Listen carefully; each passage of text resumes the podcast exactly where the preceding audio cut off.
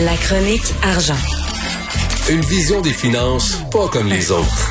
Alors, nous parlons de la Caisse de dépôt aujourd'hui avec Yves Daou, directeur de la section argent du Journal de Montréal, Journal de Québec. Euh, on va connaître les résultats de la Caisse de dépôt pour 2020 ce matin.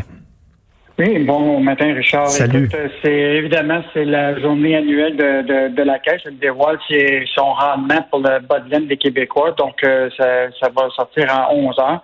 Je te rappellerai quand même que l'année passée, là, on a eu un rendement de 10,4 euh, pour, pour la caisse, qui était un petit peu plus bas que, que ce qui les, étaient les indices, parce que c'était quand même une bonne année en 2019.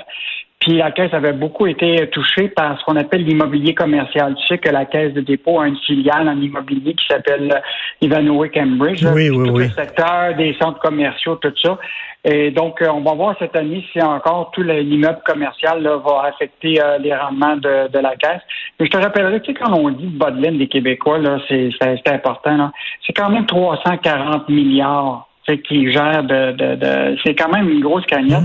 Puis le gros de l'argent, souvent, on, on se rappelle que actuellement, là, c'est tous les Québécois qui confient, le- ce qu'on appelle euh, les déposants de notre régime des rentes, les, les caisses de retraite des employés de l'État, euh, etc., qui sont les grands déposants qui déposent leur argent à la caisse pour la faire Fait que je pense que c'est toujours important de suivre ce que la, la caisse de dépôt fait avec la- l'argent des Québécois.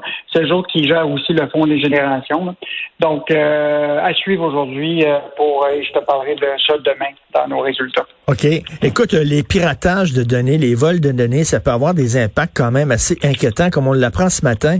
Il y a des documents ultra secrets qui portent sur deux avions espions qui se sont retrouvés sur le dark web.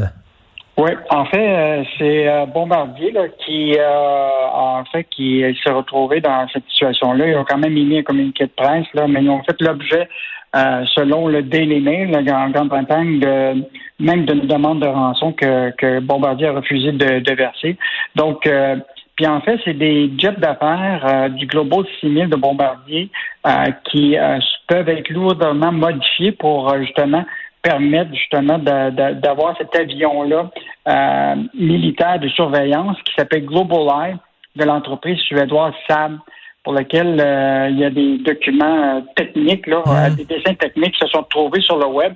Donc, on n'est vraiment pas à l'abri, euh, même pour des grandes compagnies comme Bombardier, là, de faire l'objet de cyberattaques. Là, euh, je pense que le renforce- euh, renforcer les, les- les- notre, euh, la protection tu comprends-tu, des données industrielles, là, ça va devenir euh, extrêmement important au cours des prochaines années. Ben oui, l'espionnage industriel et même l'espionnage militaire. là, quand tu dis, il y a, il y a des, des- des documents que deux porte-avions espions qui se retrouvent comme ça euh, en, en public là, sur le sur le web, c'est assez Il y a quand même inquiétant. euh, 30 35 gigaoctets de fichiers internes de, de bombardiers qui sont apparus sur le dark web. C'est quand même un volume assez incroyable de, de, de données. là. Donc, on, on le sait, là, euh, ça, ça, ça va faire, ça va être un des enjeux majeurs euh, pour bien des États là, et aussi des grandes entreprises de protéger euh, leur savoir-faire euh, électronique. Ben, tout à fait. Euh, écoute, on le sait que Internet, c'est très difficile d'avoir une connexion Internet en région. On lit des textes dans le journal, justement, il y a des gens qui doivent se promener dans leur auto, aller dans des stationnements de centres commerciaux, passer de se brancher sur, un réseau Internet. Mais lui, le, le gros boss de Bell, il n'y a pas ce problème-là avec son chalet. En fait, euh, l'expression, c'est on n'est jamais mieux servi que par soi-même. Soi-même. Ben oui. Euh, donc, euh, lui a décidé. Donc, euh, le Mirko Bibic, là, qui est le PDG euh, de Bell, a vu son chalet au du lac Pimichagam, en Outaouais, dans la municipalité là, de- du lac Sainte-Marie, d'être branché avant tous les citoyens de la région. Donc, dans cette municipalité-là, il y a 1000 résidents. Mais il y a seulement une trentaine de personnes autour du, du lac lui-même.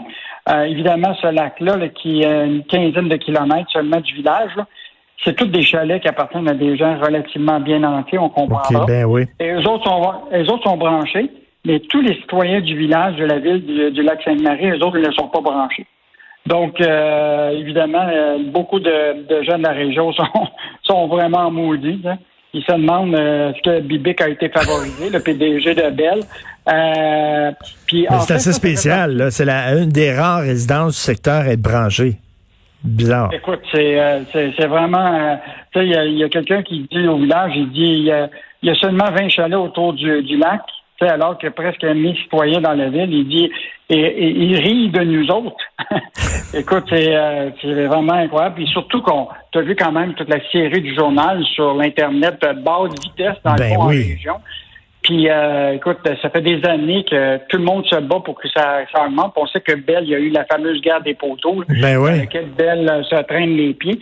Euh, puis, je, je, te rappellerai aussi que dans le cadre de ce reportage-là, ce qui était fascinant, c'est les problèmes d'accès Internet dans la région euh, de Eastman, là, où se retrouve euh, en fait euh, Pierre-Carl Pellado, qui est le PDG de Québécois et Vidéotron. Ben Lui, oui. il n'a même pas accès à l'Internet aux vitesses dans cette région-là. Donc, euh, fait que c'est c'est vraiment le ridicule qui, qui, qui, qui tue, là. Et donc, euh, fait qu'on on verra. Puis ce qui est quand même fascinant, c'est que ce, les gens de l'Outaouais là, font partie d'un projet qui s'appelle Québec branché, là, qui devrait brancher dans l'Outaouais là, euh, une grande majorité des, des gens des euh, 17 municipalités de cette région-là. Puis là, actuellement, euh, ça se fait à, c'est à pas de tortue, là. Mais pour le président le PDG de Bell, ça a l'air être plus vite. euh, Ben oui, pour lui. La vie, est plus, la vie est plus belle pour lui. La vie, oui, la vie est plus belle pour lui. Et en terminant, là, on sait qu'il y a eu un bras de fer entre Facebook et l'Australie. Finalement, l'Australie a réussi à mettre Facebook à genoux et Facebook euh, dit pardon mon oncle. Ah ben là, écoute, euh, c'est vraiment euh, une stratégie. Là, ça, je t'en avais parlé là, que les États partout à travers le monde suivent la, la, la méthode australienne. Là. Et donc, euh, Facebook euh, a fait euh, amende honorable là, en décidant d'investir un milliard US dans les trois prochaines années euh, dans les- l'achat de contenu d'actualité. Euh, là, ils disent déjà, eux autres qui investissent déjà 600 millions depuis 2018.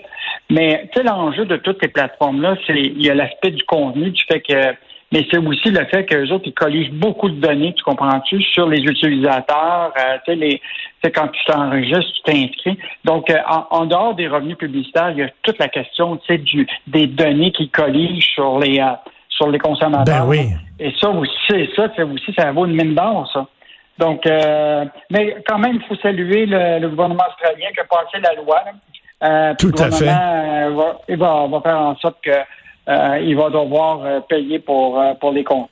Non, je pense que Facebook, là, à l'époque où ils se conduisaient là, comme en cowboy, je pense que c'est derrière eux. Là, on a tourné la page, là, on voit que euh, tu sais, il y, a- il y a un ras-le-bol un peu partout, là, puis il y a une coalition des, des, des différents pays, de différentes nations qui disent là, il faut les mettre à leur place, eux autres. Là. On verra ce que Trudeau et Guilbeault vont faire. Euh, ils sont toujours très vite à bouger. Je sens un peu d'ironie dans ta voix. Merci beaucoup, Yves. Bonne journée. à demain. Salut.